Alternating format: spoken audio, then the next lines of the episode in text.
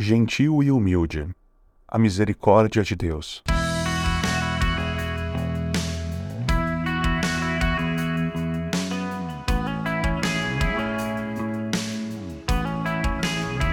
Considere a riqueza de Deus em misericórdia para a sua própria vida. Ele é o Deus ressurreto. Ele não te encontra no meio do caminho. Isso não é porque ressuscitar pecadores está na sua lista de tarefas. Sua própria natureza é envolver a morte e trazer vida.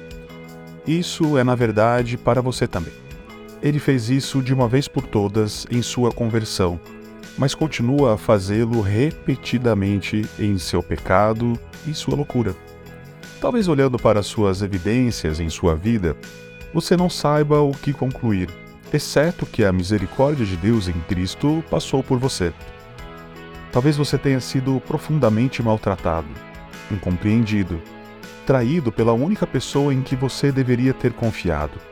Você foi abandonado, talvez abusado.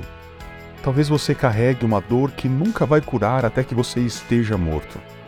Se minha vida é uma evidência da misericórdia de Deus em Cristo, você pode pensar: não estou impressionado. Para você, eu digo que a evidência da misericórdia de Cristo não é a sua vida. A evidência da misericórdia para com você é dele, maltratado, incompreendido, traído, abandonado, eternamente no seu lugar. Se Deus enviou o seu próprio filho para atravessar o vale da condenação, da rejeição, você pode confiar nele enquanto caminha pelos próprios vales a caminho do céu. Talvez você tenha dificuldade em receber a rica misericórdia de Deus em Cristo, não por causa do que os outros fizeram a você, mas por causa do que você fez para se convencer de um erro que não foi tão errado na sua vida, talvez por uma grande e estúpida decisão, ou talvez por mil pequenos erros. Você acha que desperdiçou sua misericórdia e talvez você saiba disso.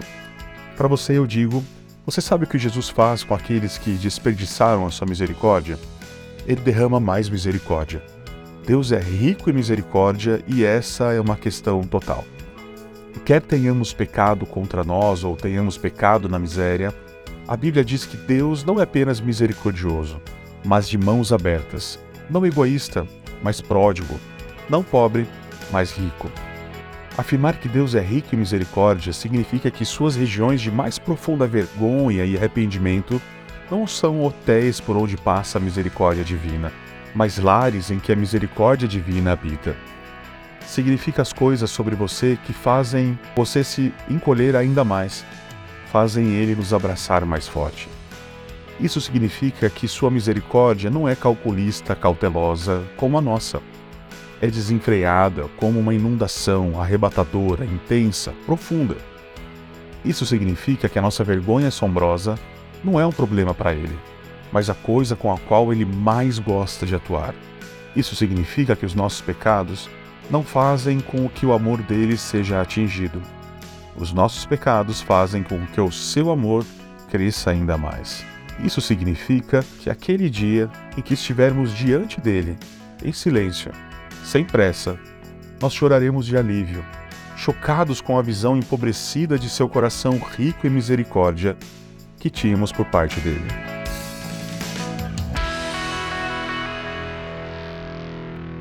Você ouviu o podcast da Igreja Evangélica Livre em Valinhos. Todos os dias, uma mensagem para abençoar a sua vida.